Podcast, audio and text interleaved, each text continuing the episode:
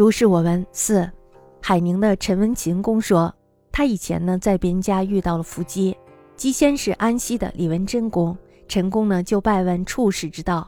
文贞公呢判词说，得意的时候不要太高兴，失意的时候呢不要太过分图嘴上痛快，就可以永保吉祥。陈公终身记住了这几句话。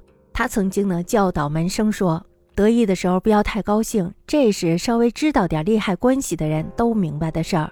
失意的时候不要过分图嘴上痛快，就是贤能的人也不一定能做到。嘴上痛快哪里只是指口出怨言呢？假装坦然不介意，故意说一些旷达的话，招来的祸害比口出怨言还要厉害。我由此想起了高祖父《花王阁圣稿》中载有宋圣阳先生，名大壮，河间秀才，是高祖父的岳父。赠诗说：“狂奴犹固态，旷达是牢骚。”与陈公的言论几乎如出一辙。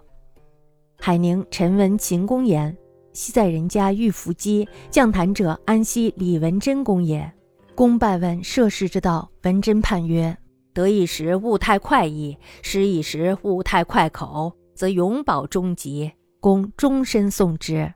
常悔门人曰：得意时勿太快意，少之厉害者能之；失意时勿太快口，则贤者或未能。夫快口岂特怨尤哉？怡然不屑，故作旷达之语，其招祸甚于怨尤也。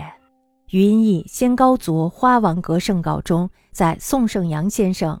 会大壮，何间诸生，先高祖之外舅也。赠诗曰：“狂奴犹固态，旷达是牢骚。”与公所论，待似重归叠举矣。